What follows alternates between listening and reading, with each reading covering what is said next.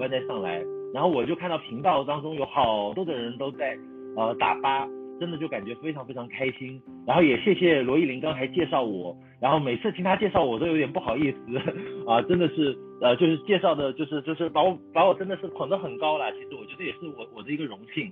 呃，我现在会把频道设置成我们这个文字禁言，因为的话。打这个八其实还是蛮耗流量的，就是我们有很多伙伴可能他是用手机在上啊，或者是在网速不是很好的地方，所以有可能呃就会影响到他们的网速，所以的话我就先把这个八禁言掉。呃，我其实有一段时间没有在 YY 上讲课了，就自从上一季的这个平凡的企业家，上上一季我讲的平凡的企业家啊讲完以后，那我其实就在 YY 上就没有再讲课。那这一段时间其实是有很多我们新蜂蜜的不同的家族的领导人都在付出的。啊，包括你像呃前段时间那个呃罗毅讲平凡的企业家，对不对？还有我们就是前两天那个昨天的时候李磊讲的课程，所以你看，其实这个 YY 这个平台现在已经不只是我们几位在讲啊，好多好多的领导人都参与进来，然后贡献了非常非常精彩的课程。那时隔将近有呃半年多的时间，我觉得我选在这个节点上，呃上来跟各位在今天晚上做一堂分享，各位应该有意识到。是有很重要的事情要发生嘛，对不对？就如果不是有很重要的内容或者很重要的事情，我不会提前一周就通知各位说啊、那个你们要上来听讲啊，要把你们的伙伴都带上来啊，如何如何的，就一定是最近有一些很新的体悟要告诉各位，所以才选在今天晚上这个特殊的日子，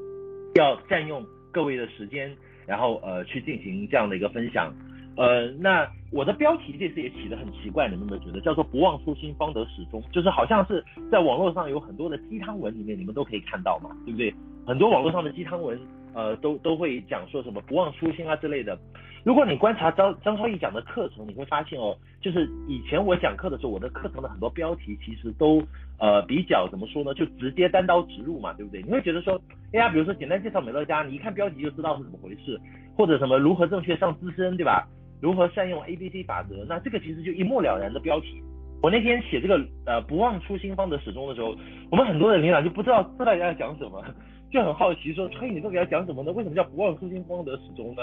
那很简单道理吧，就是我我我之所以上来讲不忘初心，就是我觉得应该有的人忘了初心了，所以我今天要上来讲一讲啊。其实跟今天各位，我想跟各位分享的不是一堂说所谓技术性的课程，而是想站在一个在美乐家。快十年的一个经营者的角度来跟各位分享一下我现阶段的一些感受，以及我看到的有一些的呃事情。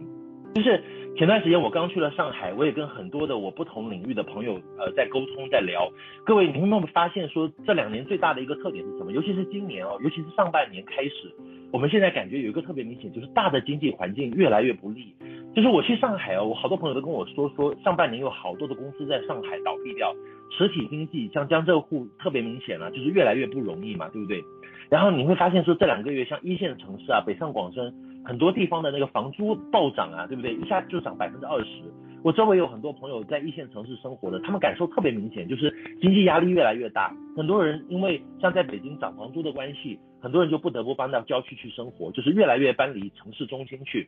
还有像前段时间，你们知道北京 有很多人跑到北京来，从各个地方跑到北京来啊、在金融街附近集会啊什么的，目的是什么？就是有很多人投资 P to P 失败，有没有？就是很多人就是投资前段时间 P to P 暴雷，几百家的、上千家的这个 P to P 投资的项目倒掉。所以你发现哦，现在我们周围第一个是大环境越来越紧张了，有很多人都有危机感，而且要就是谋求兼职或者是第二份工作了。再加上最近有没有各位有没有感觉到特朗普的那个贸易战其实还是蛮可怕的？就就特朗普跟中国，就是你看关税上的一下又要两千亿，马上又要出来了，所以很多人都很紧张啊。这个贸易战究竟会不会打下来？其实我发现我跟我周围很多各行各业的朋友沟通，他们对于经济形势的判断都是不一样的，但是总体的趋势都是非常消极的，都是比较悲观的。就是大家都知道说说，嗯，好日子好像啊有点到头了啊，中国经济的发展未来会蛮可怕的，就是可能就是会有很严重的问题发生，反正就有一种山雨欲来风满楼的感觉。然后你会发现，我们周围的朋友，就当他有越来越不安全感的时候，他就很想要去找机会，然后就是人心就越来越浮躁。然后你会发现第二个现象是什么？就是移动互联网时代哦，各位，你会发现现在移动互联网时代，我们这几年从开始用手机、用微信开始，有没有一个明显的感觉？用微信、用支付宝用多了，就是大家的节奏越来越快。就是你打开手机前三十条，你会发现朋友圈大家发的那个频率越来越多。然后你打开前三十条，你会发现有各种各样的，就我开玩笑讲叫山寨业绩项目，就是越来越浮躁啊，对不对？因为移动互联网让整个节奏都变快了，你买东西付款的时间、挑选东西的时间都变快了，对不对？然后你发现现在快递小哥、外卖小哥送餐哦，稍微慢一点，我们就觉得等不了，我们就受不了，就抓狂了，对不对？所以你看很多打游戏也是，游戏里面的这个设计也是节奏越来越快，频率越来越快，然后年轻人喜欢听的歌曲也是越来越快。现在发现移动互联网时代哦，整个就是不论是我们的经济大环境也好，还是呃互联网带来的一个压力也好，就是你会发现大家越来越，有没有这种感觉？就是我们周围的人，大家越来越追求快节奏哦、就是吃饭也快，什么也快，就什么店都快快快。其实你会发现说，我我我这一年的感受特别明显，就是我发现这些东西对我们美乐家的伙伴自己也是有适当的影响的。就是我回过头来看，我这段时间接触一些我们最近半年、一年加入美乐家的伙伴，我发现很多的新伙伴，虽然说他们加入美乐家的时候很有热情，但是我会发现现在环境对于这一批伙伴的影响还是蛮明显的。就是现在的伙伴不像以前啊那么有耐心，或者说那么坚定。其实这个才是我今天晚上想要上来跟各位沟通的一个非常重要的原因。还有一个是什么呢？就是我不得不否认的是，在最近半年、一年，尤其是最近两年的时候，你会发现。各位，美乐家的市场发展速度有没有像之前那么快？没有嘛，对不对？因为你像我们前两年的时候，我们的发展公司公布的那个报表数据都是百分之四百的，百分之四百多的这样的成长。然后呢，最差像前两年还有百分之两百的成长，对不对？还有百分之一百的成长。所以你发现说，你会发现哦，各位，我坦白的讲一件事情，就是这两年，尤其是这一年上半年，特别明显的是，整个美乐家中国的速度是开始有有一些放缓的，对不对？不像过去那么快。尤其现在两年前有大量的微商啊什么的，因为微商微信刚出来，微商刚出来的时候，有大量的这些微商啊、九零后啊什么的涌进美乐家，造就了美乐家的市场奇迹嘛。但是说真的，这最近半年一年的时候，该涌进来的都早都已经涌进来了嘛，所以你会发现我们的速度就已经开始有一些放缓了，所以就没有那么快。那你会发现说，当速度整个市场的速度开始有一些降下来的时候。这个速度慢慢恢复到常态、正常运转的时候，难免我们有一些领导人或者有一些伙伴会有心理上的落差。你会发现，有的人就会觉得说说，哎呀，美乐家是不是呃不像之前那么好啦，或者说不像我们就是说呃预期那么好啦，所以就会有一些这种自我怀疑出来。然后你就会发现，我们有一些的。呃，伙伴，或者说我们甚至是有一些的高阶领导人，在前前段时间我就有听说，哎，有一些领导人好像偷偷在做别的事情啊，也偷偷在做一些所谓的赚快钱的，呃，就是说赚大钱的那一些的一些项目之类的，啊，就是就是有这样的一些一些情况，所以这个是我今天呃晚上上来要跟各位去分享的一个很主要的一个原因，就是呃为什么就是我我要把前提先跟各位说清楚，就为什么我今天晚上要做这样的一个分享。呃，我们新蜂蜜整体来讲哦，就是它从去年九月成立以来，在这过去的一两年中，其实我们不断的进行呃创新方面的尝试，我们鼓励各地的领导人自由发挥，呃，可以用各种各样以前没有尝试过的方法去开发市场。其实这半年一年下来，呃，我们自己其实收获是蛮大的。我们的很多领导人通过各个方面的落地的培训也好啊，线上的一些尝试啊，训练营也好，我们真的是进步不少，收获不少。但是也有很多人，就是慢慢慢从中啊，就是其实我们也犯了不少错误啦，因为这个试错，呃，是一个过程。就是各位站在我的角度来看，我来谈一谈团队宏观的角度。就是我我我们在带团队的时候，会面面临一个叫做呃团队的活跃度和风险的平衡的问题。就是一方面，我我需要保持我们的团队的活力和活跃度，所以我们在团队内部呃会鼓励以一种比如说开放啊。或者是较为自由的方式去进行交流，因为我们毕竟不像过去旧蜂蜜一样啊，哎呀，我们就开玩笑讲说限制很多啊，条条框框把很多伙伴都绑死了，对不对？然后呃，把很多伙伴防防伙伴跟防贼一样的，就是当你你要知道，如果你过度追求安全，你在团队当中就是说呃，你你你很追求安全性。你你会限制有很多，比如说像有一些团队，我知道他们呃，长期之间不留联系方式啊什么的哈，不允许呃交叉，不允许有一些交流啊，那你会你会发现这样的团队就很死。很容易越做就没有，因为它被限制太多嘛，然后做久了以后就会没有很多的动力啊。那我们在过去其实采取的一件是一个不同的方式，就我们鼓励开放，我们鼓励以一滴一家为单位的不同的家族之间会进行一些交流，我们鼓励我们的不同团队之间跨团队的跨家族的一些交流和一些交叉。你会发现这些交流带来一个很好的好处，就是我们的团队活跃度始终是很好的。我们算了一下，这次在 ELC 的这个全国排名当中，六十强当中，我们也是占了将近快三十名以上的啊，就是我们我们所以快快快接近三十名的，所以总体上来讲，你会发现哦，像我们在美乐家这么久的一个团队，历史悠久的团队，还能保持一个这么好的活跃度，真的是不多见哦，很难得的哦，也是破纪录的哦。可是，一方面开放也会带来一些问题，各位，当团队鼓励大家开放啊，鼓励大家交出交叉交流的时候，呃，鼓励大家就是说呃。就是呃，更多的进行一些内部交流的时候，你会发现，哎，当我们很开放，我们没有限制很多条条框框的时候，会有一些人怎么样啊？就是会有一些不怀好意或者是各怀鬼胎的人会混进我们的团队当中啊，混进美乐家当中，带来一些不安全因素。比如说这两年，我们就最最近不是这两年了，就最近半年的时间，我们就有听说一说，哎，有一些人可能啊做传销，或者说做资金盘，或者说有一些做有的没的，就是那个合法的、非法的项目的人啊，就跑到啊美乐家来，跑到甚至跑到我们新富密来，然后就会带来一些问题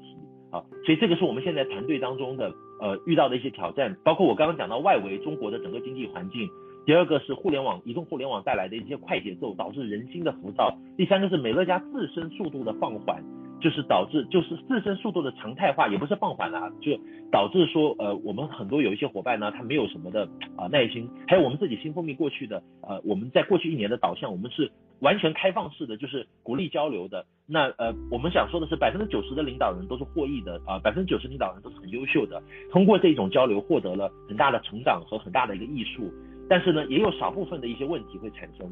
就是。我最近一直在思考一个问题，各位，就是为什么我回想起来，我们早期经营美乐家的很多的伙伴，在知道他早期经营的时候，就是比如像我，各位你们有听过我的分享故事，你都知道我在美乐家的第一年、第二年的时候，真的就是很艰难嘛。包括我们早期北京的伙伴也是这样，我们都是在没有什么收入的情况下都坚持得下来，哎，而且那个时候早期的伙伴真的不容易。你像我最初经营美乐家的时候，呃，领十几块钱领了一年。然后我们前两天在北京的时候，呃，就大概是前天我们聚餐嘛，就是我们北京有几个伙伴，窦强啊，还有我们北京的德蕊啊，还有我的新推华子啊，还有罗艺林啊、陈导啊，我们几个一起吃饭聚餐嘛，我们就就很开心，因为我们这帮伙伴都认识，我们这帮合伙人都认识很久了，我们都认识很多都是认识五年、十年以上的，然后我们在一起吃饭，我们就聊各自的一些成果，现在在美乐家的一些成果啊，有的人大，有的人小，都还是不错的。然后我发现说那个时候其实大家都没有多厉害，我们大家谈起过去。就是彼此的那个印象，最开始认识的时候，你会发现其实大家当时都都没有多厉害，可是你会发现当时我们第一波的伙伴呢，那波最早在北京草创期的那些伙伴，在那么艰难、那么困难的情况下都坚持下来，并且拿到成果，也验证了这个持续收入的可得可达。我们以前起步，你们听过我们早期的分享就知道，以前起步的时候，你看我经营的时候，美乐家只有三十多款产品哎，啊、然后的话入会门槛比现在要高，是三个三三百四的订单才能加入的。而且产品也比现在要贵，对不对？那个时候我们物流很差呀，客服很差呀，呃，伙伴顾客收到产品时间都要很久啊，然后破损率也会很高啊，客服客客服电话很难打通啊。然后可是哎，你会发现说，我那天在想一个问题，就是为什么在草创阶段的时候，我们那么差的一个环境，那么差的一个条件，那么艰苦，在没有人把美乐家做成的情况下，我们这波人居然都坚持下来了，而且不止我一个，而像比如像罗艺林啊、奇克啊，像我们北京的呃德蕊啊、华子啊，我们这些老的伙伴居然都已经活下来了。我就在想这个问题，我说现在的伙伴条件那么好，说真的养尊处优的，说白了在美乐家真的是就是大鱼大肉。我开玩笑讲哦，就是你看我们过去三十款产品，我们都能搞得起来，你们现在三百款产品，有的人居然还搞不起来，还要死要活的每天呢。公司有那么多的产品，有那么好的硬件系统，有那么多的客服，有那么漂亮的生活馆，有那么多成熟的课件，有那么多的领导人取得成果的领导人，每天为你们站台，为你们办活动，为你们录课件，去拼命付出。可是我发现现在的伙伴跟跟我们当初的伙伴比起来，质量真的差很多哎，就是这个是我很纳闷的，我这段时间一直在想的，我说为什么现在条件这么好哦，就感觉很多伙伴越来越娇气，然后呢，整天要死要活、奄奄一息的，都已经帮助他那么多了，推荐人帮助他那么多，团队给他那么多的资源和那么多的助力，还是做不起来。所以有的时候我在想，我在想说，哎，就是我在思考这个问题，思考这个点，就是究竟我们现在的伙伴面临的问题。跟过去的伙伴面临的东西是不是有一些差异？是不是有一些基本点的东西我们丢掉了？所以回到基本点上，各位，我我的思考是什么？就是当我们回到基本点的时候，你会发现有个现象，就是其实，就是我我我个人那天在想一个问题哦，就是其实我发现，就是我们来经营美乐家的人，能够来经营美乐家的人，其实跟跟外面的人还是蛮不一样的。我不晓得各位有没有这个意识？就是如果你把美乐家这个生意放到市面上去跟其他的生意做比较。比如说你去跟其他的我们手机里面微信打开的朋友圈的那些啊，我们讲山寨项目啊、野鸡项目啊，你去对比，或者说哪怕是其他的一些直销或者是微商合法的一些项目，当你去跟这些不论是合法或者是非法的项目做对比的时候，你会发现一个很奇怪的现象，就是你会发现美乐家真的是一个怪胎耶。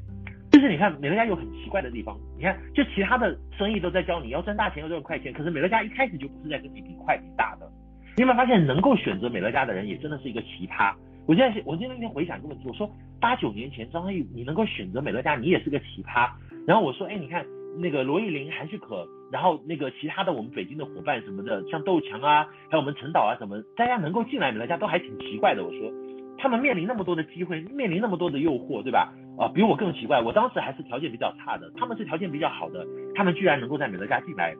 而且活得下来，而且还能够做得起来。这里发现各位，就是你会发现美乐家这个公司跟一般的外面的公司是极其不一样的。这点我不晓得你们有没有意识到？另另外一个什么，选择美乐家的人本身啊，就是会进美乐家的人，会进这座庙的人也是非常不一样的。就是他的想法、他的逻辑、他的思维都不一样。因为外面的所有的人都在追求大钱和快钱，你会发现美乐家从一开始的时候就不是在教你比快比大。所以我那天我我那天跟伙伴见面的时候，包括那天跟窦强在星巴克喝咖啡的时候，我就聊到，我说我感觉美乐家有三难，各位哪三难呢？这三难跟过去我们讲的看懂难、做对难、坚持难，什么人和难不一样哦。这个三难不是那个难哦。我讲的三难是什么？我说第一要我对美乐家感觉第一个就是进门很难呢。为什么进门很难？因为外面诱惑很多呀，对不对？你会发现现在各位现在跟几年前还不一样。你看我九年前我经营的时候没有什么诱惑，那个时候还没有微信，还没有微博。说真的，我要去找。创所谓的创业机会还没有到移动互联网时代，对吧？大家都还在用诺基亚，都还在用 QQ。因为我那个年代的时候经营美乐家，没有太多可比较或者选择的机会啊。所以你会发现现在伙伴不一样，现在很多人进美乐家蛮难的，为什么？因为外面诱惑很多呀，到处都是各种各样天花乱坠的，呃，吹上天去的这种气球式的项目，对不对？到处都是告诉你可以赚大钱、赚快钱的人。所以你发现，你看美乐家这种，首先进门很难。哦，一个人要进入美乐家，能够就我觉得十个人当中啊，如果去对比啦，真的很很多人，一个人如果在选择机会考察项目的时候，如果他稍微是那种内心 hold 不住、定不住的人，他稍稍接受一点诱惑，就很容易去做那些看起来比美乐家过就更赚钱、更大的事情。你看我们美乐家一张订单也才三百四左右，对吧？外面外面卖一个锅，卖一个什么净水器，卖一个净化器，卖一个床垫，卖一个什么美颜神器，对不对？卖一个化妆品。可能都比我们赚得多，而且立竿见影，对不对？我有时候开玩笑讲，我说那些买卖的生意就跟去卖淫一样，对不对？卖完立即就可以收钱，对不对？所以这做这种事情会很有快的感，因为就跟打游戏一样嘛，有奖励机制嘛，对不对？为什么很多人他会选择去做微商去做直销？因为那个是卖完以后直接可以拿钱，就是有那种快感的呀，就有奖励机制，就跟打游戏一样，我打几个怪就掉几个金币下来，有感觉的呀。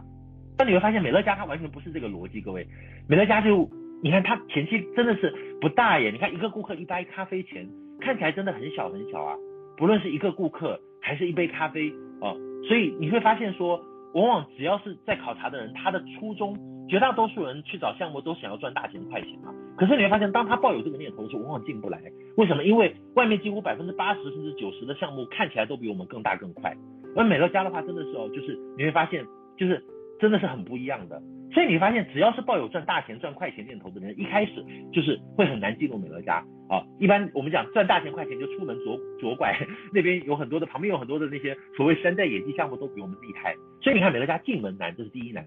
第二个难叫什么难呢？叫做经营难，对不对？你看当他进门以后，开始经营这个项目了，因为我们这个项目，各位，美乐家这个项目最大的不一样是什么呀？就是我们是种树而不是砍树。你会发现砍树项目是比较立竿见影的哟，这个月砍三棵我就有三棵树可以拿，下个月砍五棵我就有五棵可以拿，对不对？我就赚五棵的钱。但是下下个月如果我不砍了怎么样就没有了嘛，对不对？所以各位你们现在去仔细的认真看一下你们周围所有的其他人、其他朋友在推荐给你们的那些所谓的市面上或者周围的那些，还有朋友圈、微信里面的那些所谓的赚钱项目，你会发现几乎所有的项目都在教你怎么样去砍树。每一个项目都在告诉你啊，怎么样砍得更大的树啊，砍得更快的树啊。可是没有人，没有一个公司在教你怎么样种树。可是各位，当你来到美乐家的时候，你会发现你的思维和逻辑完全就不是那个模式，你必须要完全切换到另外一个模式。首先，你必须要抛弃砍树思维。凡是抱着砍树思维的人进入美乐家是活不久的。他必须要变成什么思维呢？叫做美乐家独有的思维，叫做种树思维。各位，种树思维的特点是什么？就各位种树最大的不一样是什么？就是种树前期有一个叫做什么？叫做耕耘期。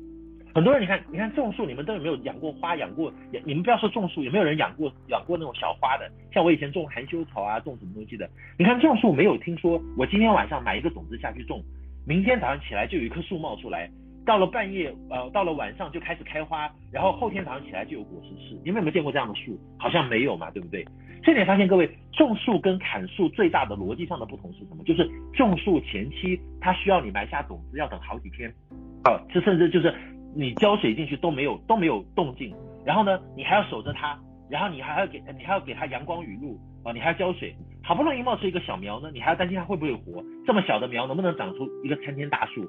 然后你还要再看这个这个这个树呢，你看这个小苗在还没有它。还没有任何结出果实的迹象，你需要给它浇水呀、施肥呀，日复一日的劳作啊，你可能真的就要花一年甚至两年或者三年，最后这个果树才长大，才长成一个参天大树，上面才冒出一些青黄不接的果子，最后你等啊等啊等，最后才拿到成果。对，所以美乐家这个生意你有没有觉得很难呐、对不对？不但是进门难，在经营的时候，因为有一个耕耘期要耕耘哎。不是立竿见影就会有的，不是这个月做，下个月就真的就很就就就立即一砍就有的，它不是砍树嘛，对不对？所以你发现各位，我讲真的，美乐家还蛮难的哦，难在哪里啊？很多人没有耐心哎，进来还没有等到树上的果子长长开长熟，就已经把树砍掉了。所以各位，我在美乐家九年了，我在前期耕耘期，我会看到好多好多人死掉，真的。每次聚会的时候，有的时候你知道我去参加一个家庭聚会，我在看到现场可能三十个伙伴，我在想说，哎，这些伙伴不知道有多少最后能等到树上的果子掉下来结，就是能够修成正果。大部分已经进入美乐家的伙伴，最后死都死在哪里？都死在耕耘期，就那个耕耘期还没有结果之前都叫耕耘期，耕耘期会死很多人。美乐家第三难叫什么？叫做各位第三难叫什么？叫做晚节难呐！我我跟各位说，什么叫晚节难？晚节是什么？就是晚节不好的，晚节不保的那个晚节啊。我们经常讲一个人晚节不保，对不对？就是一开始前期很有成就，到后期晚节不保了，就是做了很蠢的事情，对不对？也就是在美乐家各位哦，你别看有的人都已经经营成功了哦，位列仙班了哦，最后还会有玉石俱焚、遭栽栽跟头的。哎，各位讲真的，我跟你说实话，我也不怕有新人今天在听，就有这样的人上了资深、上了执行以后，在美乐家都已经位列仙班，都已经拿到那个持续收入的成果，说白了都已经有荣华富贵了，拿到那个退休待遇了，但是呢？怎么样？外面有有魔鬼诱惑他，有人诱惑他，告诉他有一个更快更大的项目，啊赚钱项目，啊啊，有有这样很好的项目。然后因为这个人在美乐家已经成功了，然后外面的人就会吹捧他说，哇，你很厉害呀！你看你在美乐家都能成功，你要是把这份成功放到我们其他的平台上，你就能赚更多更多的钱。所以呢，像就有一些我们的高阶领导人觉得自己挺厉害的，所以跑出去做别的项目，然后呢，做着做着做着就就被抓进去了。然后呢，关键是被抓进去的时候，一关就是两年多啊，甚至更长时间。然后他在里面待的时候呢，两年多的时间，美乐家不间断的每个月都有持续收入到他账上。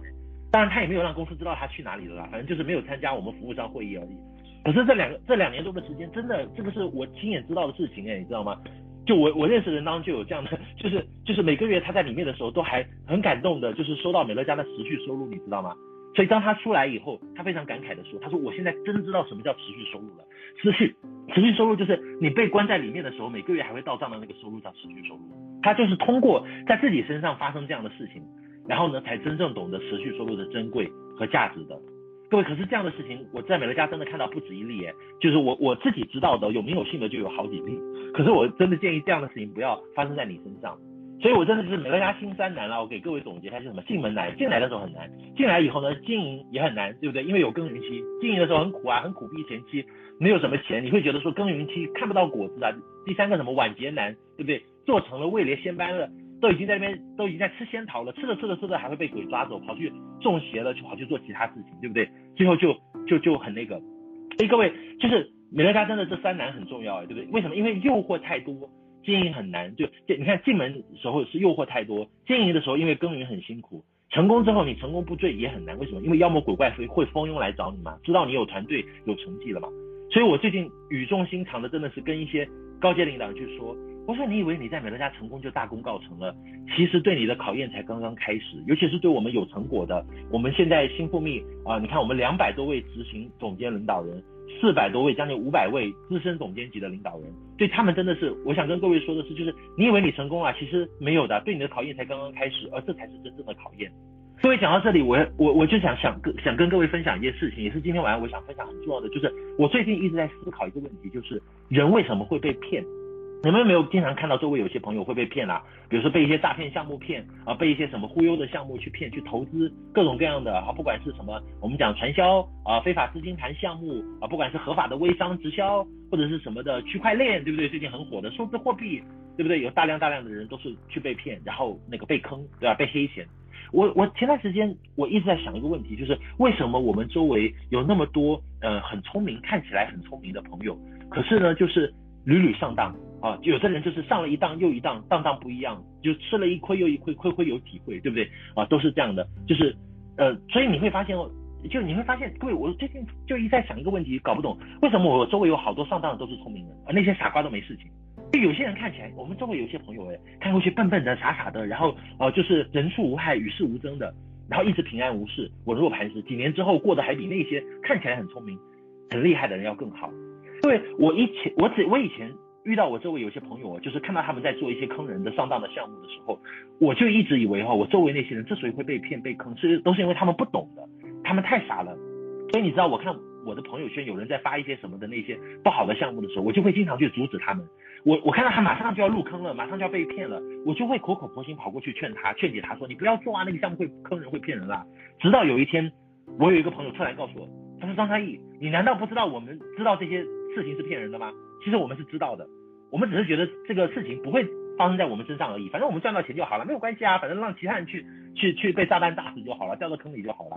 所以各位，我我到那个时候，我突然有一天恍然大悟，我我后来就明白为什么有那么多人会受伤害，为什么那么多人会被骗，会被黑钱，会掉到坑里去。他们并不是因为蠢，并不是因为笨，而是因为有很多人他的内心还不够善良。很多人在做一些歪七八糟的项目的时候，很多人在选择项目的时候，他并不相信炸弹会在自己的手上爆炸，所以很多人去做一些事情，明明知道那些人是害人的，明明知道那些人会让自己的朋友受伤、受骗啊、被坑啊、被黑钱、被囤货，甚至被抓进去，他还是要去做，因为你告诉他们炸弹最后会爆炸，他们就告诉你说没关系啊，反正炸死的不是我就好了，我相信炸弹不会在我手上爆炸的，对吧？我运气没有那么差，那么多人做，最后不会炸死我的。很多人的想法，今天我们周围很多人哦，包括我们现在美乐家有一些人跑去做其他项目的一些想法是什么？就是，哎呀，反正只要大死的不是我，大死的是谁都没有关系嘛。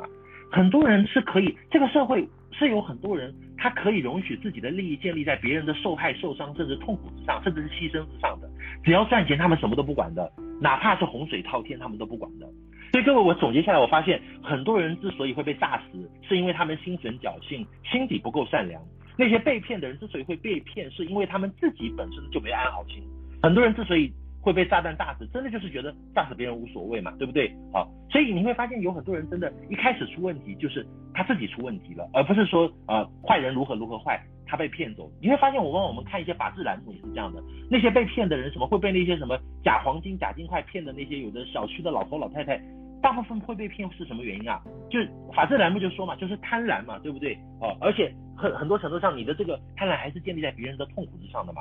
所以你会发现，各位有一句话，最近时间我特别，我最近一段时间特别有感触，也是我到处跟很多的我们的领导人去讲的，就是善良比聪明更重要。我想说的是，各位能够选择美乐家的人，今天能够在美乐家立足，能够在美乐家长期发展的人，选能够进门的人，至少都应该是相对来说是有一颗善良的心的，是比较靠谱的人。为什么呢？因为他比较于心不忍，他不愿意把自己的快乐、自己的利益建立在别人的痛苦和受伤害之上。你看，好些人真的就是哦，就真真的这个事情，我谈起来还蛮感慨的。就是我真的，因为各位都知道，美乐家我站的就是还是比较高的嘛，就是全国基本上呃执行总监以上的很多人，我很多信息我都是蛮灵通的。就真的好多人在美乐家都已经位列仙班了，都已经吃到王母娘娘那个仙桃，拿到持续那个成果了，自己还要作死诈死，不信这个邪，跑出去七搞八搞。最后跑这七搞八搞，还要跑回来动美乐家的人，弄得自己晚节不保，对不对？所以各位，对一个人真正的考验，这个考验并不是对能力的考验，也不是对你的金钱、你的人脉、你的资源，或者是你的才华，或者其他方面的考验，而是怎么样啊？对你的价值观的考验。好，其实美乐家，我我今天要讲这一堂课，这堂分享的最重要的内容是什么？我希望各位你要注意到，我们最本质的东西，我们为什么会选择美乐家？最本质的东西是我们的。价值观跟美乐家这家公司是趋同的，因为美乐家独一无二的价值观吸引到了独一无二的我们，所以这个时候我们才来了，对不对？美乐家真正的考验是对你价值观的考验，对不对？尤其是在那些关键时刻，你能不能够坚持你内心的善良正直？在现在互联网时代有那么多诱惑和机会的时候，哪怕你生活在中国的一个三线城市、四线城市，你生活在农村，你打开手机朋友圈刷一刷，都有很多所谓的赚钱机会，都会有人告诉你可以做很多的那些的看起来可以赚钱的事情。可是你能不能够经得起诱惑，耐得住寂寞，经得起利益的考验，经得起人性的弱点的考验，不去做那一些可能会伤害别人的事情呢？对不对？这才是真正的终极大考。我跟各位分享我的一个轻推的故事吧。这个故事呢，呃，也是发生在我自己身上的。啊、呃，大概在呃两年前的时候，我推荐了当时广州的一个微商。啊、这个微商呢，就呃叫做李小姐。这个李小姐在微商界其实还有蛮有名的，她有自己的一个呃当时的有一个微商品牌，还蛮不错。那呃我的轻推伙伴都知道，我在带我的轻推的时候，我是有个习惯的，就是如果你是我的轻推，你跟我陌生认识，你在异地，你想要见我，你想要我亲自飞过去，贴酒店贴机票飞过去辅导你，一般情况下你要先上三零俱乐部嘛，对不对？或者是你至少要是个 D 三，你才有机会见到我，我才会过去给你去分享啊，去为你忙前忙后啊，对不对？可是呢，当时我的这个广州的这个轻推李小姐她。因为她实在是太重要啦，因为那个时候当时微商蜂拥进美乐家，我也特别想要培植一个好的微商的呃这个领导人，在微商界成功的，然后作为一个样板，然后他底下又有自己的团队，他有现成的团队，所以当时哦，在他刚加入的时候啊、呃，然后还没有上低的时候啊、我就就直接跑过去帮他开发市场了。那个时候我就飞过去广州，然后我把这个李小姐介绍给我们广州的一些领导人吴培峰啊，介绍给我们刘江啊，广州的一些领导人。然后的话呢，我就帮她到处去讲了。我在广州待了几天，自己待了几天时间，就帮她去去运作，就帮她去 A B C 去讲了。然后她就把她的朋友约来啊。后来呢，她告诉我她在广西南宁有一支团队啊，在那边。然后呃，可是她自己因为要忙，所以没有时间去广西。后来我就说好，那 OK，你没问题，你做一个衔接，然后我我冲过去，我冲到广西南宁去帮你去讲好了。所以广西南宁当时市场虽然还没有开放哦，哎，我就真的就是自告奋勇哎，就是就直接飞过去，从广州又飞到南宁去，然后帮助这个呃这个这个这个我的这个亲戚李小姐去去跟她的南宁的伙伴去沟通哎，我在南宁大概待了三四天，那是我第一次去南宁啊，然后人生地不熟的，然后也不认识当地的一那个那个那个伙伴，然后的话呢，我就让这个李小姐把她的伙伴介绍出来啊，这个这个伙伴就就姓杨叫杨丹，现在呃那个就就现在他也在美乐家经营，然后。当时，呃，杨丹出来完以后，我们在南宁，我们就聊。然后我跟他大概大概我我去南宁那个时候做了三天的沟通，做说明会啊，我也真是蛮大胆的。那些人我完全不认识，然后他们就约了各各各种各样不同的朋友来，然后我就很认真的，真的是激情澎湃的跟他们做了三天的这样的一个活动和一个说明。在我做完活动要走的那一天的时候，我的新推李小姐突然打一个电话过来跟我说说，超毅，哎呀，很抱歉，很遗憾，这个美乐家呢，我暂时不打算启动了。为什么呢？因为我外面有一个朋友介绍我一个更好的项目，这个项目好像潜力更大，好赚钱更快，然后呢可以赚更大的钱，然后呃就是你美乐家这个好像是比较慢的，所以说我觉得啊、呃、暂时我先不考虑经营。哇，你知道吗？当时我那个心一下就凉到底了，我就觉得说哇天呐，我你看我到广州啊帮你跑了那么几天的市场啊，都是我自己贴酒店、贴机票啊，最关键还是时间精力花费卖力的很辛苦的去帮你讲。然后呢，我在我自己还跑到南宁来啊、你都没有过来，然后我就跑到南宁来帮你做市场。你看我这么好心好意替你做市场，最后我要走的时候，你一通电话告诉我说你要放弃，你不做了，我是不是心就凉到谷底了？所以我那时候在想说，哎呀，天哪，我这出来这一周多可能白跑了。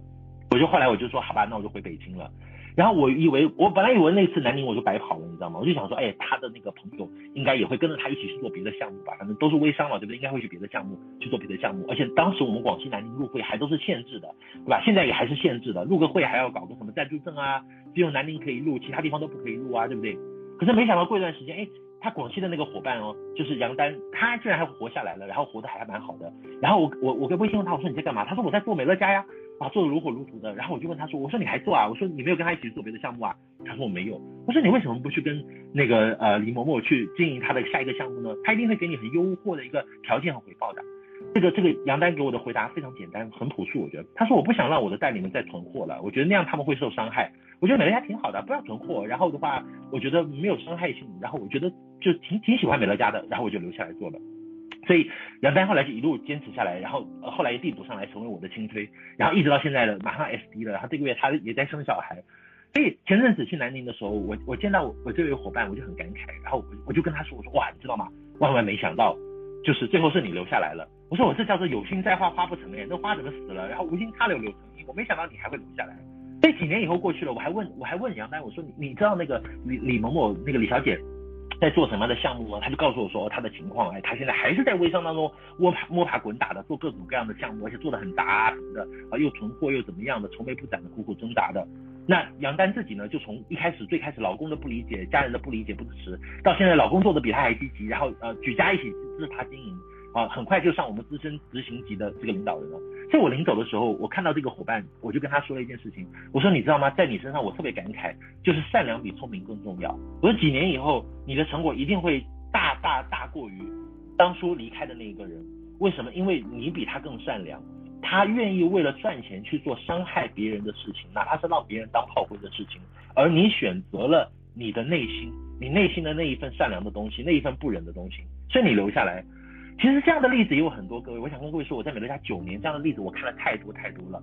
包括我自己身上也发生个例子，我有我有我我早期的分享里面有听过就知道，当初我找我的推荐人天问老师哈，他他没有直接推荐我的，他把我送给他的一个好兄弟去推荐，当时那个好兄弟跟他合作项目合作了八年多，可是那个人觉得美乐家赚钱慢呐，又觉得美乐家哎呀怎么那个时候草创初期啊，也不能怪人家，就是都看不到希望的，所以那个人半年以后真的就是很不愉快的离开了美乐家。哦，不管是说跟团队也好啊，跟我推荐人也好，都是非常不愉快的就离开了。哦，然后的话呢，呃，几年以后，呃，他又去忙其他项目，可能几年以后那个项目又没有做成，然后我呢就递补上来的。其实我也是很很很很惊险的，就一开始我是被送给别人去当孩子的，结果最后我又跑回来成为我推荐人的亲推了。所以你看这个事情是不是就很感慨？那最后离开的那个，就当初我推荐人的那个好兄弟，后来又回到美乐家来啊，又又开始再继续的在经营啊什么的，然后是后来现在变成就是他太他太太是我的亲推，所以我想跟各位说的这件事情是什么？就是你看其实蛮可惜的，你看如果谁对吧？你说把我送给他推荐，我我在他底下，在他市场内，他不要太开心好吗？这辈子不用太太努力了好吗？我努力就可以了，他不用太努力了。所以跟各位说的是有很多。很搞笑的事情在美乐家，如果你有去稍稍的了解一下，就会发现有很多啊，有一些让人感慨的故事。你看，我有个亲推的亲推，当年也是我们早期在上海非常呃，就是呃重要的一位伙伴。他当年一度上到 SD，那个时候在中国 SD 都是宝贝耶，对不对？比现在 ND 还少哎。这个人偷偷跑去做一家旅旅游的一个啊半半合法半非法的一个一个一个这种直传销项目，后来碰到公司的红线啊就离开了。然后这个人当时他推荐了一些人进来。他推荐人进来，他推荐他推荐进来的人现在是 ND 九哎，市场内也是五六千人的。然后这 ND 九底下还有很多 ND 八、ND 九，还有还有还有一还有一个我们心痴迷的 CD 哎。所以各位你看，这个人离开了，底下那么多金主银主的，现在可是他什么都没有，他还在搞其他的事情。我想说的是，我当然我并不会去嘲笑他们，或者是如何，或或者说以一种不好的心态说说啊如何如何，希望他们希望那些离开的人都都受尽折磨或者什么，我不会这样想的。只是我觉得好可惜，每次我想到这样的事情。我我没有我没有生气或者如何，我只是觉得好可惜。我这么多年，我看过，我眼睁睁的看过很多人在离这个美乐家。美乐家说真的，如果你的市场内有一个 CD，你的收益，你何止是中一张彩票啊？你何止是一个五百万啊？说真的，如果你的市场内有一个 CD，有一个 ND 八、ND 九的，你何止这辈子从从这里获得收入，何止是几百万而已啊？可是很多人就真的眼睁睁的就把这样的一个大奖，人生当中的大奖哦，就给撕掉了。我真的是看过太多太多这样的例子了。所以前段时间我在山东，我去临沂的时候，我跟奇克见面，在山东，我们在吃饭，我在讨论。我说当初我们的伙伴啊，那么多的伙伴当中，为什么真正留下来，最后最有成就的，往往都是未必都是我们当初认为最聪明、最看好、最有能力的？很奇怪耶，为什么那些看过去很厉害、很聪明的人，到最后往往几年以后还在苦海中挣挣扎，扑腾扑腾扑腾的，对吧？而有些看起来资质很平庸、能力很一般、条件呢也也也平凡无奇的人，居然在这里还能够修成正果。为什么最优秀、最成功的都不是最聪明的？所以各位，我们经常过去讲一句话，什么？组织行销经常讲一句话，叫选择比努力更重要。可是什么决定了我们的选择呢？各位，什么决定了你选择一件事情？什么决定了你选择离开？什么决定了你被鬼抓走？就是你的价值观啊，你的价值观，这是一件非常重要的事情。我在我在上个月的月初的时候，呃，受到一个呃国内很有名的微商推手的邀请。呃，到深圳去开了一个会，这个会大概有三千多人，都是各路的牛鬼蛇神，国内最厉害的这些微商头子、网红都去开会，还有很多品牌供应商啊、提供商啊之类的，反正就是微商界非常顶级的一个会议，反正大概三千多人去。然后我本来那天去深圳，我就想说，就当去看看看一下啊，就去看看看看一些新鲜的东西。然后我打算去的时候呢，我是打算要上午、下午、晚上晚宴，我是全天参加的，本来是要全天参加的。结果我上午去了一段时间以后。我就我上午去参加那个活动，我一开始去我就觉得挺诡异的，就大家每个人都各怀鬼胎，都假惺惺的，然后过去都要表现的自己很厉害，都要表现的那种耀武扬威的啊，就是啊众星捧月的，都要表现的牛逼哄哄的那种的去了，就是很装的那种感觉。呃，然后我就去的时候就感觉哎呀，很奇怪，那些人会场当中那些人都是那个样子的，我就感觉跟我跟我在美乐家遇到的这些人气氛那种身上的气场是不一样的。所以那天我参加了一个上午的活动完以后，后来果断中午去吃饭我就避开了，下午我就不去参加了，晚上晚宴他们邀请我我也没有去了。为什么？我就觉得哎呀那个气场真是跟我格格不入。后来我就写了一个段子，我就说我说在我眼里真正的成功并不是啊、要装作牛逼哄哄的样子，要众星捧月，要显得人前很牛的样子，很厉害的样子。每天搞得很像就是那种哦，就自己就是老是要装成很成功的样子，我觉得那样很累耶。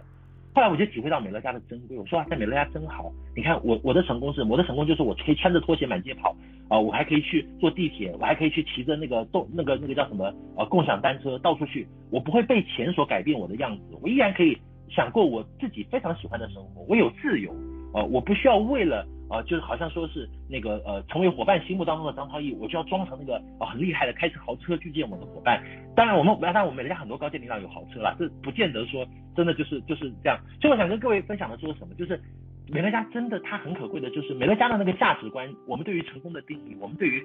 价值观的这个判断，真的跟外面一般公司是不一样的。能够选择美乐家而不是其他项目的人，真的就是其他的所谓的。呃，黑金项目啊，三 D 演技项目的人，我觉得他至少在在很多思维上、亮点上，呃，跟常人是不一样的。就是我我我现在我真的一直觉得，各位真的我们不要为了赚钱把自己变成令人讨厌的样子啊！就有的时候，如果你为了赚钱，我那天参加那个微商的活动完以后，我回来我就觉得说哇，我千万，但我也想去签人嘛，对不对？我也希望去微商里面能够挖一些大咖什么的。可是我会问自己的价值观，我说我是不是真的为了要赚钱，就要把自己变成那种令人作呕、令人讨厌的样子？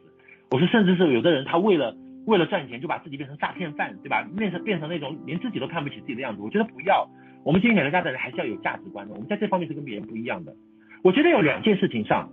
是我们要不断去强调的，所谓核心价值上的，我们跟别人与众不同的地方。我们选择美乐家的人跟别人与众不同的地方，第一个就是我刚刚说过的短线思维跟长线思维的区别。各位你们要非常清楚，外面所有的项目都在教你砍树，都是用砍树的思维，而美乐家教你什么叫做种树思维。所以各位，当你自己进入美乐家的时候，你一定要果断的把你的频道从短线思维切换到长线思维，从砍树切换到种树。你要去，你你要做的不是去做赚钱、赚小钱、赚那种短线的那种钱的事情，而是要怎么样建立一辈子让你不缺钱的这样的一个事业。这个生意是独一无二的，对不对？啊，你一定要从思维要从短线切换为长线。各位，我们现在的问题在我们现在很多伙伴哦。虽然身在美乐家哦，可是你的思维、你的脑筋里面想的都是短线的东西哦，都是砍树的东西哦。你急急急急急，你是浮躁的哟。你的内心的想法永远都是目光短浅、鼠目寸光的哦。你看的都是短短线的蝇头小利在算哦，对不对？所以你才会质疑美乐家的长线的东西哦。第二个是什么？我觉得在我们当中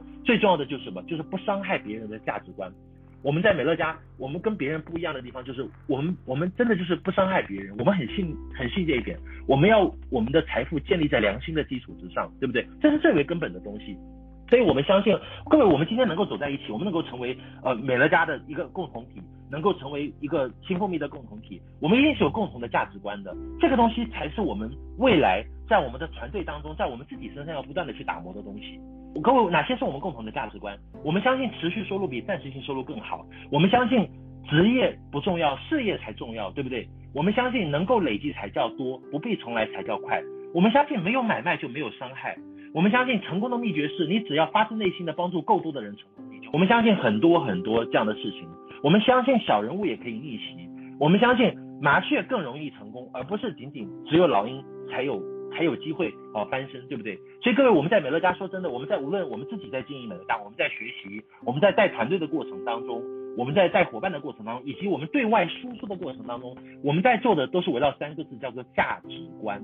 各位，你我们在美乐家就是要不断的去打磨我们自己的价值观，因为我我们为什么要听那些课件呢？为什么要听那些讲大道理的课件？就是打磨我们的价值观，以便我们不会被鬼抓走，不会去做出错误的选择，不会去玩击鼓传花，不会去传那些炸弹，不会被炸死掉。因为我们有价值观，正确的价值观，我们才有免疫力嘛，对不对？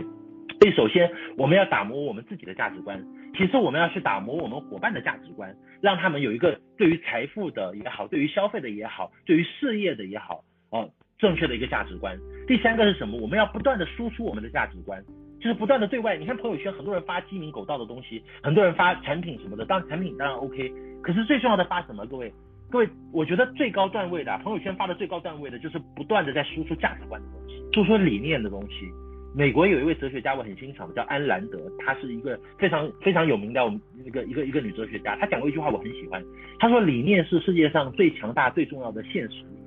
你要不断的输出理念的，你们现在很多人发朋友圈发的每天是什么鬼啊，都没有一些。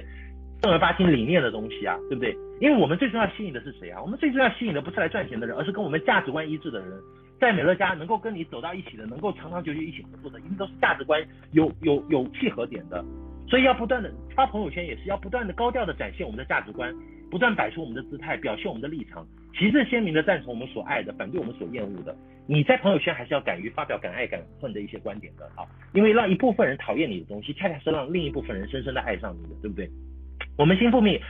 在国内跟其他的团队最大的不同是什么？各位不是方法上的，各位我跟你们讲一件事情哦。现在在美乐家基本上方法上是没有秘密的，为什么？因为各个团队之间都有细作的，都有情报的。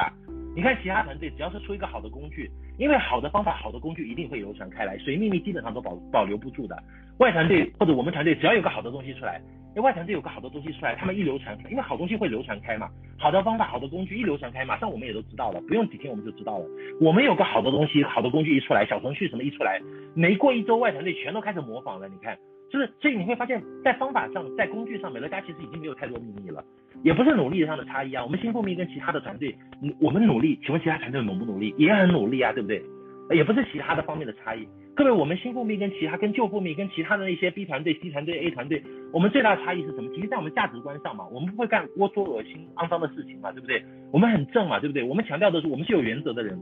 对不对？体现在我们的价值观上嘛，我们不会，我们不会抢人，我们不会做一些很可怕的事情嘛，这个是我们的价值观嘛。所以你们在跟别人宣传我们团队的时候，宣传为什么要选择新富密，而不是其他的乱七八糟的东西的时候。宣传的是什么？不是说说啊，这个赚钱或很快什么，不仅仅是如此，而是说这这是一个很正的团队，这是一个有原则的团队，有远景规划的团队，这是看美乐家看未来十年、二十年甚至三十年的团队，这个才是我们要去死死咬住的。因为如果你咬住正确的价值观，你你后你你强调这一点，你才能够吸引到正确的，这点很重要了。所以各位，你们能不能够就是比较好的表达说，我们新富密究竟是个怎么样的团队？你在你在团队当中看到的我们的高阶领导是一个什么样的领导人？你在我们身上看到的是什么样的一些？这些都是你需要去理解的啊，慢慢你就会有优势，你就会知道。然后还有一个是什么？就是各位，我们现在在谈，不论是谈美乐家也好，带团队也好，还是我们自己也好，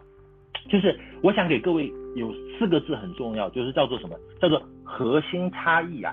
我现在发现你很多人讲讲，不管是讲产品也好哦，讲事业也好哦，都是泛泛的讲，抓不住核心差异。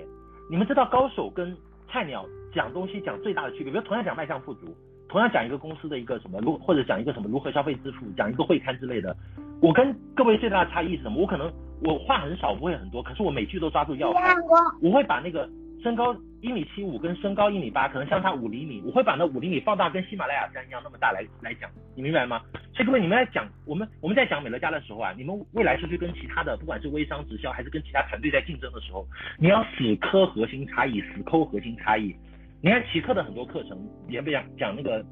持续收入的核心价值，讲的是什么呀？他就是把美乐家跟其他外面的项目牛鬼蛇神的项目的核心差异放大了讲嘛，对不对？你一定要做我们的核心的差异啊，做价值和理念的输出者，每天都要的不断的去输出这些东西，去讲道理，去传递我们的价值，传递我们美乐家的这样不一样的观点，不一样的想法理念。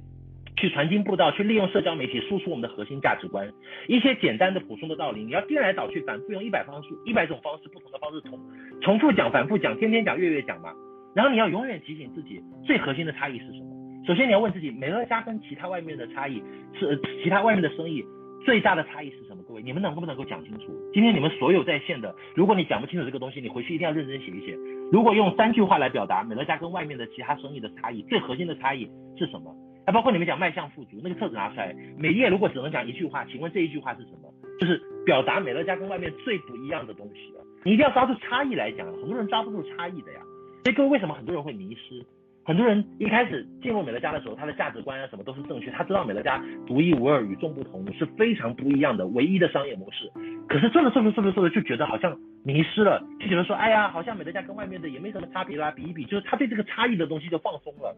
所以各位一定要去死磕这一点哦。我们自己也是，我们学习就是要学习差异，学习美乐家跟外面的其他项目的差异，我们才你我们对于美乐家的唯一性和独一性才会加深体会，我们才会不会迷失，不会走偏，才会找到内在的这种力量去感召别人。然后呢，我们当我们在跟我们的伙伴不断的去讲，你看我见到我的很多伙伴，我跟他们沟通的时候，我讲什么呀？也是讲核心差异啊，也是不断的去讲啊，对不对？讲说我们美乐家生意跟其他项目的一些区别啊。我们讲美乐家讲什么？不是讲说他啊三十多年了什么，这不是这些大家都有的，对不对？大就其他公司也有的，然后呢，其他公司营业额上十亿，我们上二十亿，讲这些东西都是美乐家很好，美乐家很强大，其他公司也强大。可是你要讲独一无二的，百分之九十五的续订率，对不对？哦、呃，那个不卖货不囤货，对不对？不闯祸，不碰钱不碰货，对不对？这些都是别的公司没有，我们有的。所以各位，你一定要讲美乐家。现在很多人都就是问题在于泛泛的随便乱讲，没有抓住核心差异来讲。你们修炼的所有的功夫都是要死磕核心差异，一定要记得，就是死抠死抠。当你能够把呃五厘米的核心差异放大到五公里来讲的时候，这个时候你就厉害了，你就能够让你能能够最快速度的让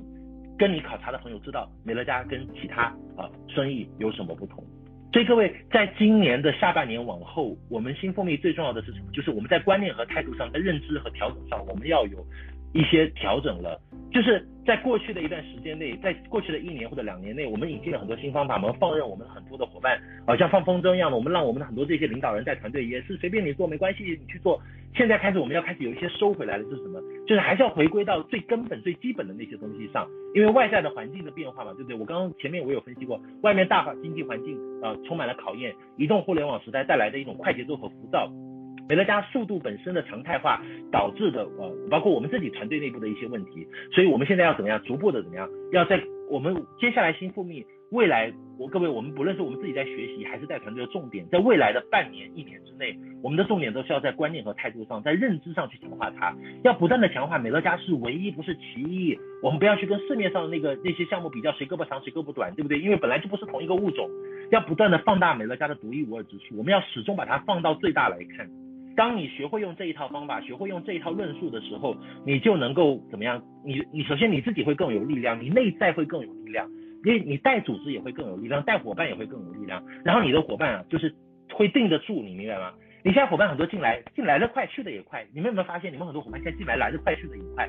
匆匆忙忙的挤进来，快快就是很多人快快的冲进来，快快的去死，就是这样的，就是就都是这样的一个状况啊。所以这个时候就是。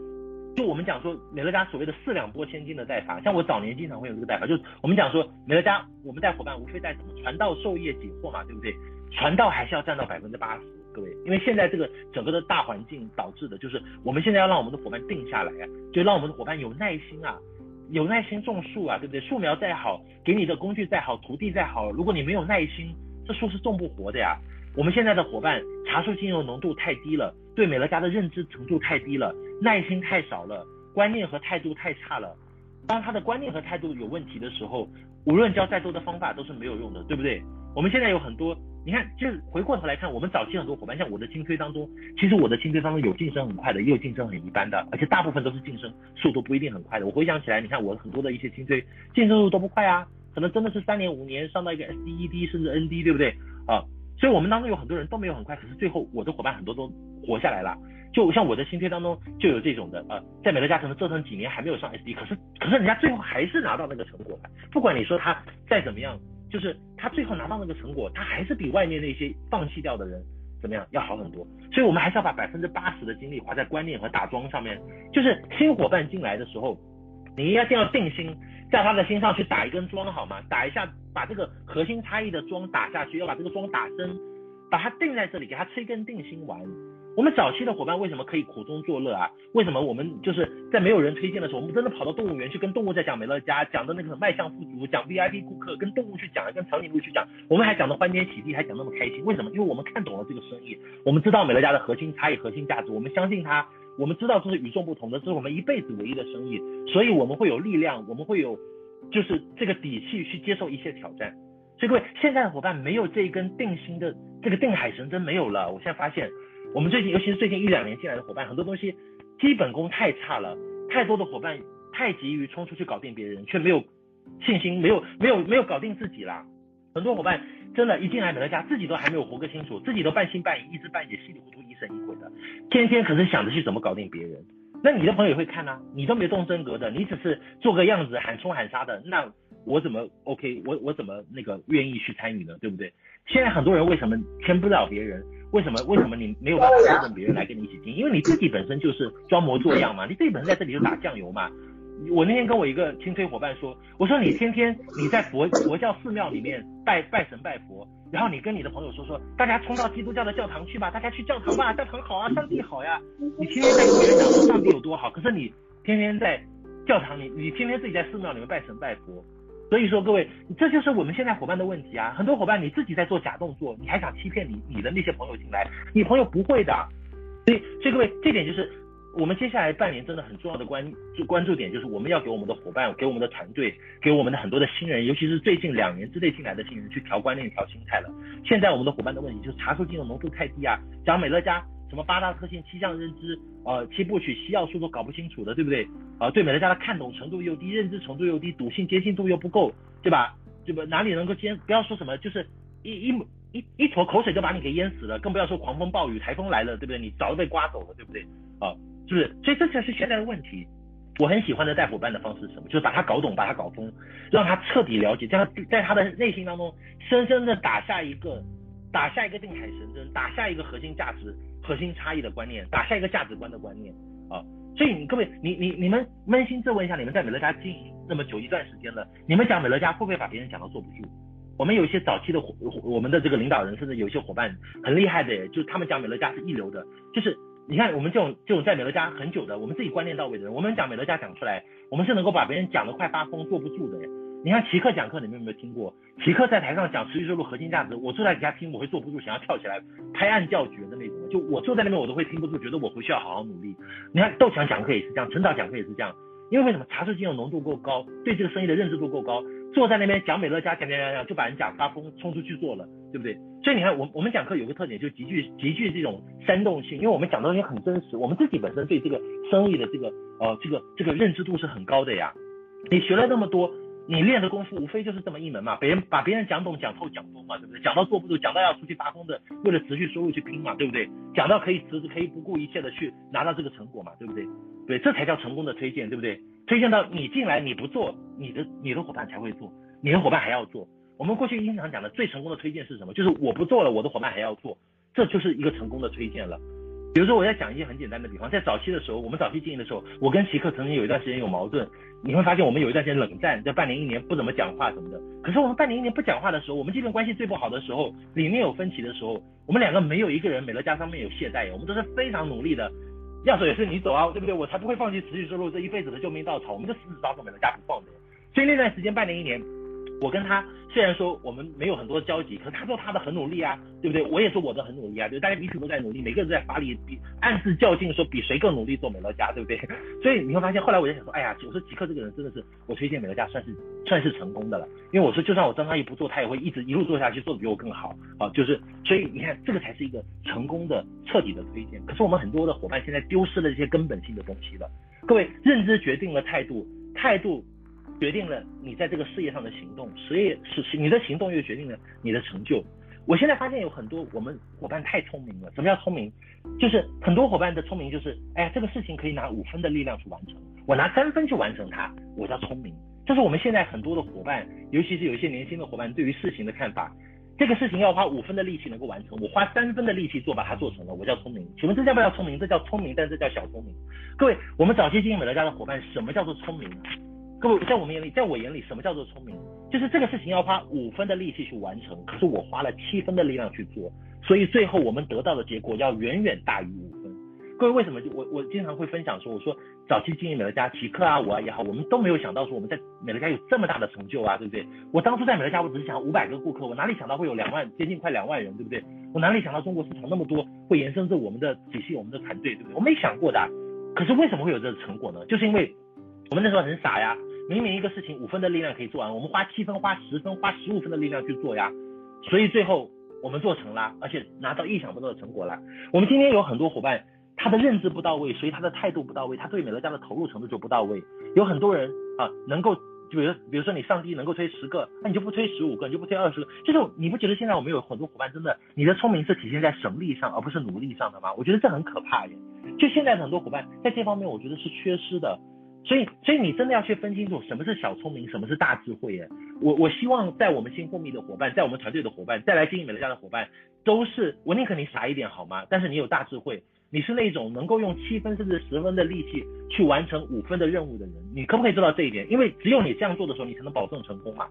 如果你做一件事情五分力能够做成，你正好花了五分，我告诉你，有的时候你正好那个稍微遇到一点意外，你就遇到四点九分或者四点八分，对不对？然后你就会怎么样？你就会掉阶，就会有问题嘛，对不对？所以你发现很多人为什么认知不够到位，重视程度不够，投入程度不够，导致经营态度有问题，最后导致行为上有问题，最后成果就没有那么大。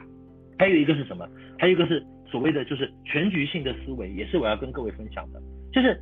我们现在有很多的。那个呃，经营伙伴，你们进入美乐家的时候，就是你们很多人，因为因为你很多人过去都没有上过班嘛，都都没有都没有那个创过业嘛，对，都在上班嘛，所以你看你们过去可能在很多的不管是公司也好啊，政府单位也好，你们都只是在这个整个的大系统的某一个部门，有没有有没有？我们很多我们有很多的一些呃一些合伙人，大部分都是上班族嘛，对不对？过去都是一象限嘛，他们在进入美乐家之前，他们是没有当过老板的，他们都是在某一个部门工作嘛，对不对？所以你会发现，在部门工作的人，在某一个部门、某一个呃呃，比如说每个某一个科室啊，某一个部门工作的人，他和自己创业当老板的人，他的思维是不一样的。各位，老板的思维有一个最大的思维是什么？叫做全局性的思维，所以他会有全局性的规划啊。而很多的就是过去在意象线的上班族呃出身的呃我们的很多伙伴，他是部分思维的人，他没有办法，他没有全局性的思维。这个也是我要跟各位分享的，就是。呃，我们在经营美乐家的时候，如果你开始经营美乐家，你要知道这是一个生意，这是一个，这是一个你一生的志业，一你的事业嘛，对不对？所以你要把你的思维从局部思维变为全局性的思维，就是你自己要有什么呀？你要有责任感，你要对自己负责呀。你就像有的伙伴经常跑来告诉我说，超毅，我要怎么，我要怎么设定目标啊什么的。我上次我上次到台湾去，台湾的伙伴就问我说，超毅，我们上聘我们要怎么设定目标？每个月推几个合适啊？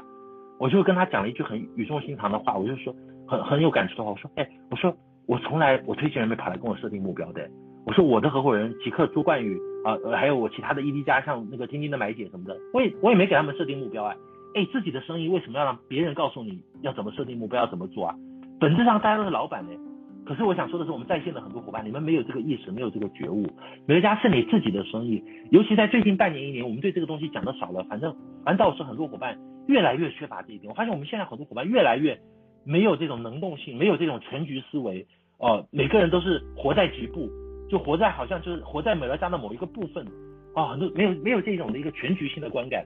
就我觉得我们还是要去培养我们的伙伴全局性的思维的。当你来经营美乐家的时候，你要对所有的关于美乐家的信息全局性的一个掌握，不管是公司产品也好，这家公司的历史也好，当你把自己当做一个全局性的思维的领导人的时候，方方面面你都会去考虑的，对不对？而不是说别人告诉你要怎么样，对不对？各位，当有别人告，如果你做事情总是要等着当别人告诉你要怎么样的时候，你是做不大了，真的。这个事情我们反复讲，态度决定你能做大，对不对？你一开始就要有做大的意识啊，对不对？好，培养我们就讲培养认知这部分也是什么？就培养亿万富翁的认知，而不是百万富翁的认知，对不对？这是这个是很重要的。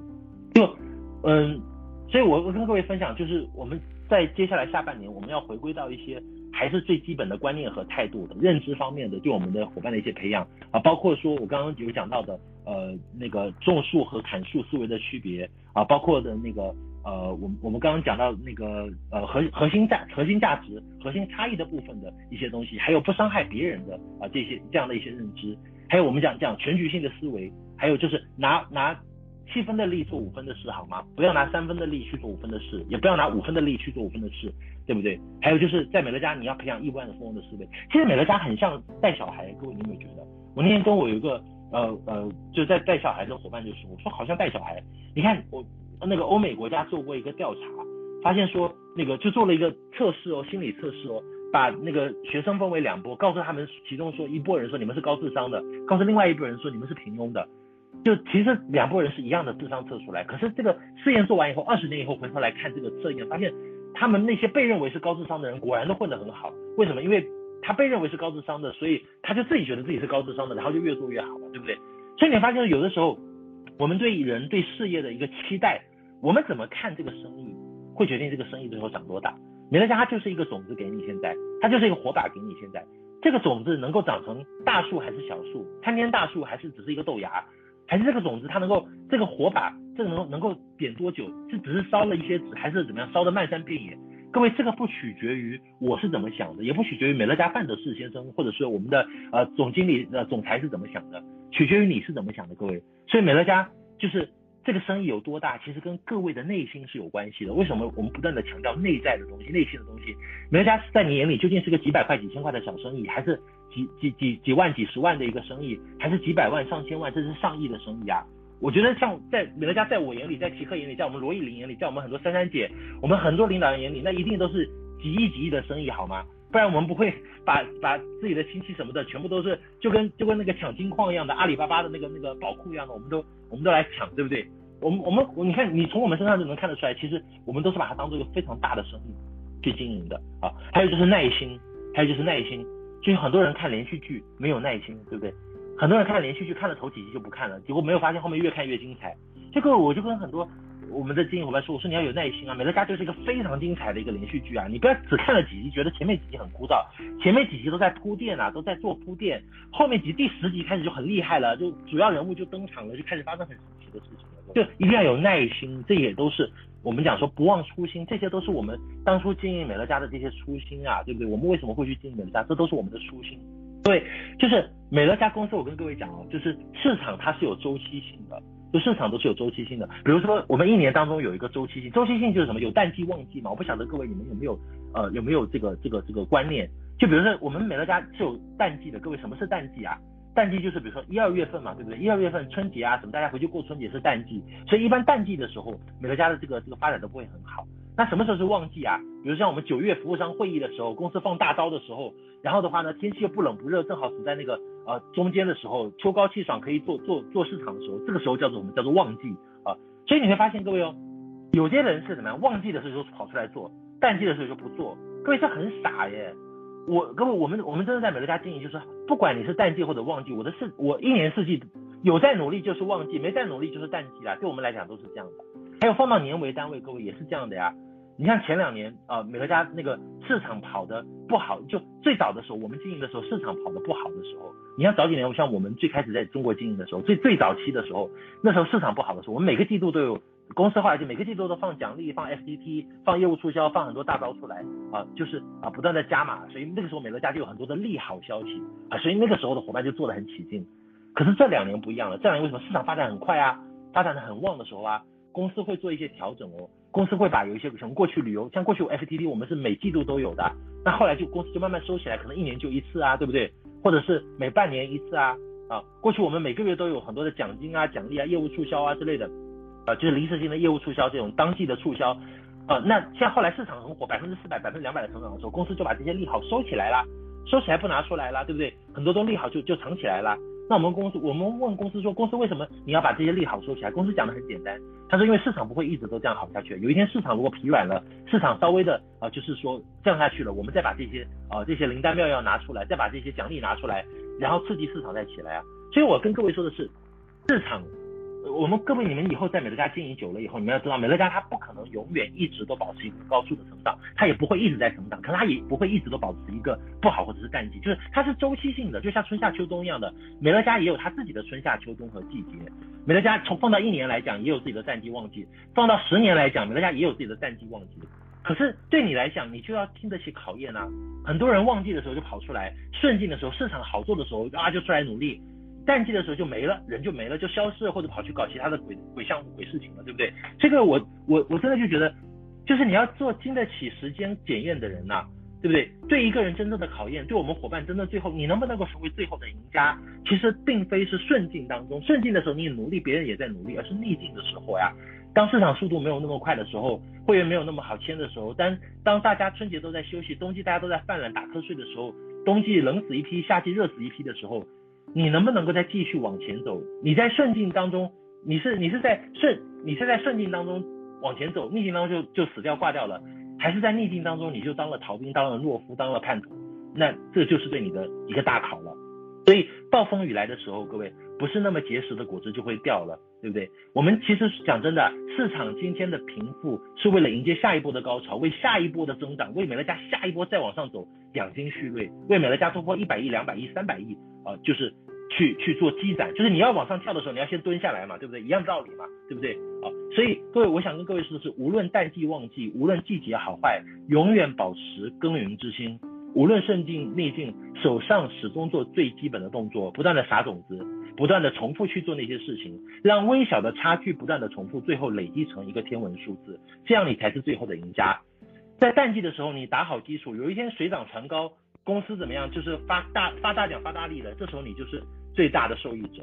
所以我还是要跟各位说的是，在美乐家，我们要呃，我们我们要跟我们的伙伴去建立一个很重要的东西，就是叫做耐心。不忘初心，方得始终。其中很重要的就是耐心。早期的美乐家的经营者都是很有耐心的，我们愿意等，我们愿意等得起一年、两年、三年。可是我们现在很多伙伴三个月都没有耐心，其实是非常可惜的。你成为了你自己没有耐心的劣势，对不对？很多人没有耐心，没有耐心耕耘，没有耐心养成，没有耐心去等待，对不对？所以我最近跟很多领导人，包括我们高阶领导人哦，我就说，我说不要晚节不保哦。冬天的时候一定要熬得过去哦，不然下一个春天来的时候和你一点关系都没有哦。乐观的时候不要太乐观，悲观的时候也不要太悲观，好吗？对不对？所以经得起时间检验的人永远不多，永远都是少数。所以为什么你能看到的真正最后成为最后的赢家的人也都是少数？好，我在今年一月份的时候，我列了一下我的种子选手的名单，这份名单我列完以后我就放在那边。到我上个月八月底的时候，我又拿出来看了一下这个名单，大概三十多个人，到现在其中有一半已经都没有在状态，没有在轨道了，所以我很庆幸啊，这就是我要的结果啊，因为这样我才知道哪一些人是真正经得起考验的，我才会把最好的时间精力真正的花到这些人身上。所以对于对于很多的笨的伙伴，条件资质一般的伙伴来讲，对于很多笨鸟的伙伴来讲，各位我想说的是，淡季就是你弯道超车的时候，各位龟兔赛跑。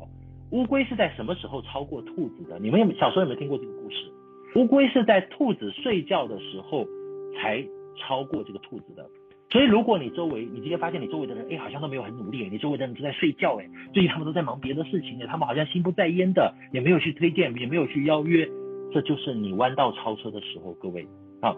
所以要保持这一件，保持保持你的动能，保持你的状态，要在轨道。哦，要我我我，而且我这段时间就想说，为什么我那天在群里面跟很多的一些伙伴就说，我说哎，我们我说你们你们还没有到站，不要下车啊！我就发现我们这个 YY 的出勤率现在也有问题。我们现在很多伙伴上 YY 不勤快了，讲真的，我们现在因为要求的也少嘛，对不对？那很多伙伴，哎，你不是执行总监以上哎，你还没有上执行总监，你没有位列仙班，你没有拿到持续收入哎，你还没有成监好吗？你不要那么急着下车好吗？你还没有到站，你那么急着下车，那就那就不好办了呀。对不对？那就很麻烦了呀。所以我要跟各位所有的在线伙伴说的是，如果你现在还不是执行总监，请你记得，你又在经营美乐家的话，家里没有出什么大事、重要要紧的事情，生孩子了，有人送医院了，请你记得每周三上来听我们的在线的这些课程，听我们在线的这些 YY 课程。你上来，你的伙伴才会上来的。你不要天天想要让你的伙伴上来，你自己不上来。我们有些人就是这样，天天通知他的伙伴，然后他自己没上来。你的伙伴也不傻的，你的伙伴会上来看我推荐人在不在呀？你知道很多伙伴上线都会看哦，我推荐人在不在？看我推荐人在哦，他有在，那我就不下线，我也继续在。啊，有的人看，诶，我推荐人没在，看来他也没在，那好吧，那我下次也是这样吧。你知道吗？当你一个人不上来的时候，你所有的主人都不会上来的，真的，没有人比你傻，你相信我。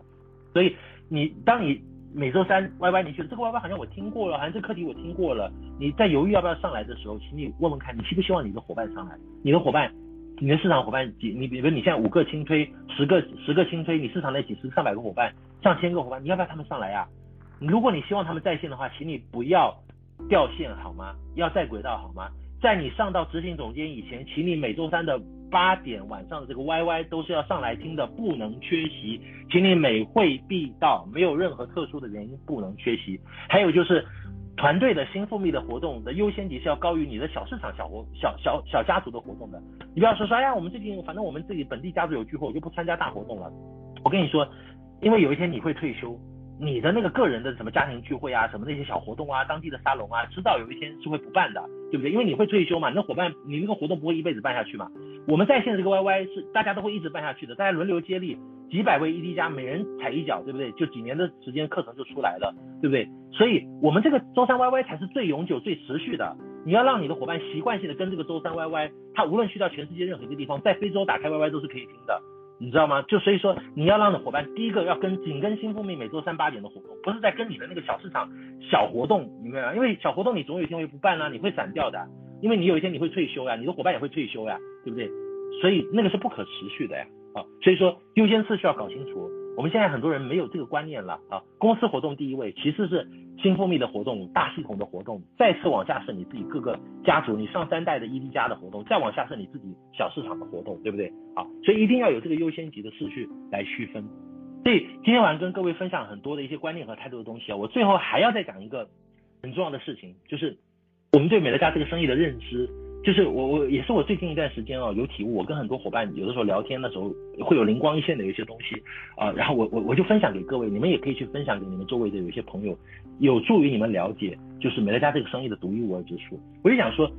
呃，你们有没有人去赌博过？有没有人去澳门赌博过？如果你有去赌博过，你就会发现哦，就是往往去澳门赌博，就赌博赌博会有哪种哪几种结果？各位，如果你去赌场玩过，你就发现这个赌博往往有两种结果嘛，对不对？一种叫输钱，一种叫赢钱嘛，对不对？所以赌博这件事情，如果你认真去研究它的心理学，你发现很奇怪哦。看起来它有两条路可以走，一条叫输钱，一条叫赢钱。那我就会问很多的伙伴啦，就是我我我在很多次现场我就问过，哎，我说你们在现场，如果你们在赌博的时候，你们今天赢钱了，比如说你现在赌博，你你现在赌钱，哎，赢钱啦，请问你是会离开赌桌，还是会继续赌下去？我每次问这个问题的时候，大部分的伙伴给我的回答都是说，哎，我肯定会继续赌下去啊。为什么？因为我还想赢更多啊。手气那么好，不趁机会多赢一点，对不对？那那那以后没有那么好的手气就很麻烦。所以你看，一个人赢钱的时候，在澳门赌博的时候，他就会怎么样？继续赌下去，对不对？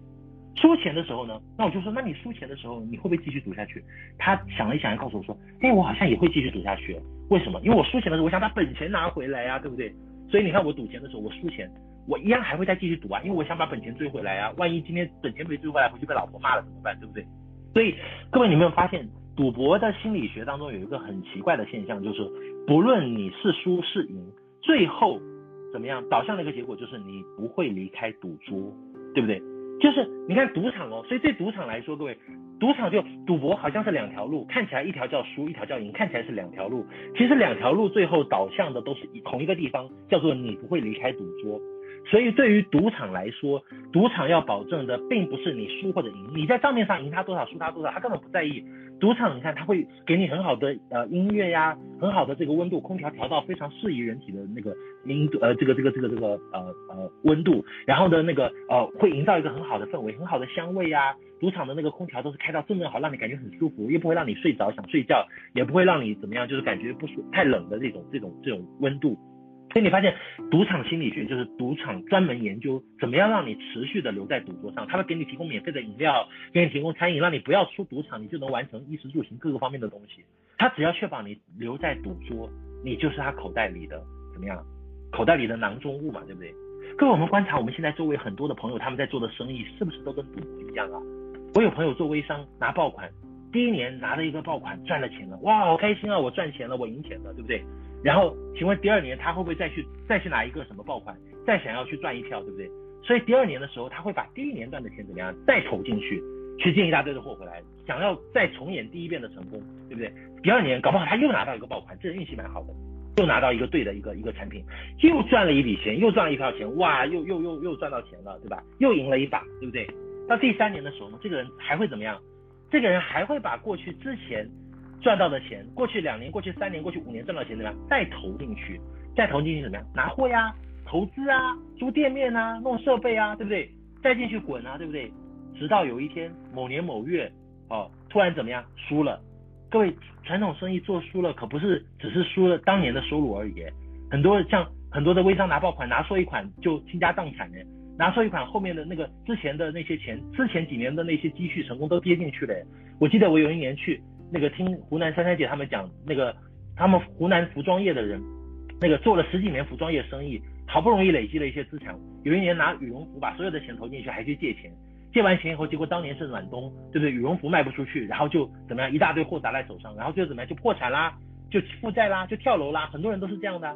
你看很多人开餐馆也是，开了几年的餐馆，前面几年都赚钱，后面有一年开倒了，就把前面的钱都赔进去了，还负债呢。各位，你知道吗？在很多领域，在传统领域，就是无论你成功过多少次，只要你输过一次，你就会被打回原形，甚至万劫不复，跌入深渊。所以在很多外面的游戏当中，无论你赢多少次，只要你输一次，你就没有办法招架。就像微商，就像直销，就像那些骗钱坑人的项目，就像我们讲那些黑心的项目、山寨野鸡项目一样，比比皆是这样的项目呀。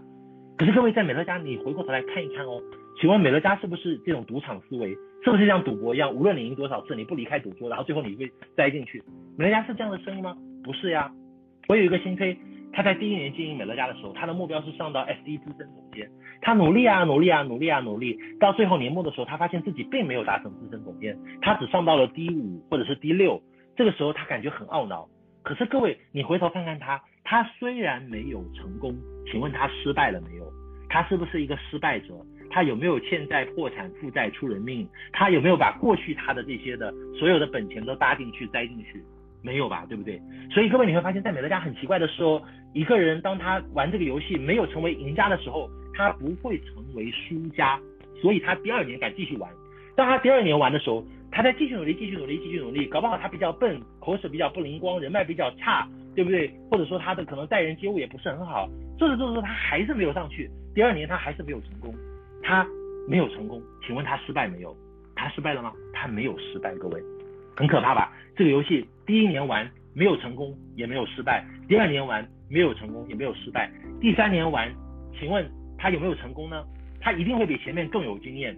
不管他有没有成功，这我不知道。可是我知道的是，只要他在美乐家继续玩下去，他就会越来越有经验，直到他有一天成功为止。他只要不放弃，他没有失败的那一天，他永远在这里没有失败。各位，这就是这个生意最为宝贵、最为核心价值，以及跟外面我们今天看到的所有的生意的最大的差异的部分，就是美乐家不是一个输赢游戏，外面所有的这些生意都是输赢游戏，都像赌博一样的，无论你赢多少次，最后输一次就全没了。可是，在美乐家，你是无论输多少次，你都不会成为输家的，只是从头再来而已，就像我们以前打街机玩具一样的，以前我们在打街机。对吧？如果如果手上有十枚币，我只能玩十次，我就会很谨慎，投一个就少一个，投一个就少一个，输一个我就少一次机会，我就没有机会翻版。美乐家不是的，美乐家是那种的，投进去币会从底下出来的那一种的，你投进去完以后，它币会从底下再出来，你可以拿着一块币，你再投进去再出来，对不对？所以你无论玩多少次，只是看你自己勤不勤快而已，你一定会玩到翻版为止，你一定会打通关为止。各位，这个才是美乐家事业当中非常重要的一个思维。就是我们是只有赢家，我们最终一定是赢家，而没有输家的。这是一个真正适合小人物的生意。所以当你了解到这个生意的本质的时候，你还要去跟那一些输赢游戏做比较吗？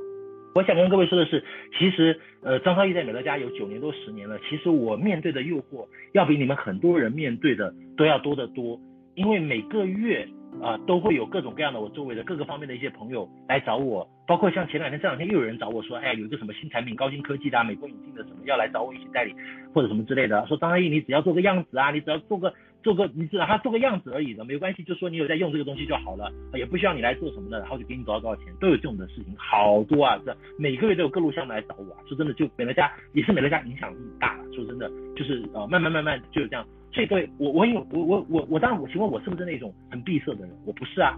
我很客观、很科学、很理性的。我就跟他们讲，我说你有好项目来找啊，可以啊。可是我有自己的衡量标准呢，我不拒绝好东西，我不拒绝的啊，好吃的我不拒绝的啊，我愿意我愿意去尝试啊。可是我有五个标准的，你们要不要来来看一看？他们就很多人就问我哪五个标准？我说很简单，第一，这个事情可不可以吃十年以上？如果吃不了十年，你就不要来找我了，因为我有可以吃十年的项目，对不对？啊，我我我对十年以下的项目。啊，没有没有兴趣啊。第二，需不需要大笔投资啊？如果需要打很多的钱，要打几十万上百万的，你也不要找我，因为我有不需要投资的项目，对不对？啊，所以大笔投资项目不要找我。第三，压力很大，累得跟狗一样，到处要去咬，要扛业绩压力的，你不要找我好吗？因为我有轻轻松松边做边玩的，做得很轻松的这种项目，我干嘛要那种累死累活的，然后每天很苦逼的去呃去压业绩的那种项目，对不对？所以压力很大的你不要找我好吗？第四个伤害别人的你不要找我，要把自己的快乐建立在别人的痛苦之上。我赚了钱底下尸骨一片，大家我我的那些代理啊，我的那些合伙人，每个人看着我都充满仇仇视的目光的那种的，你不要找我好吗？因为我我我我希望晚上我睡得安宁一点，我本身睡眠就没有那么多，所以我就想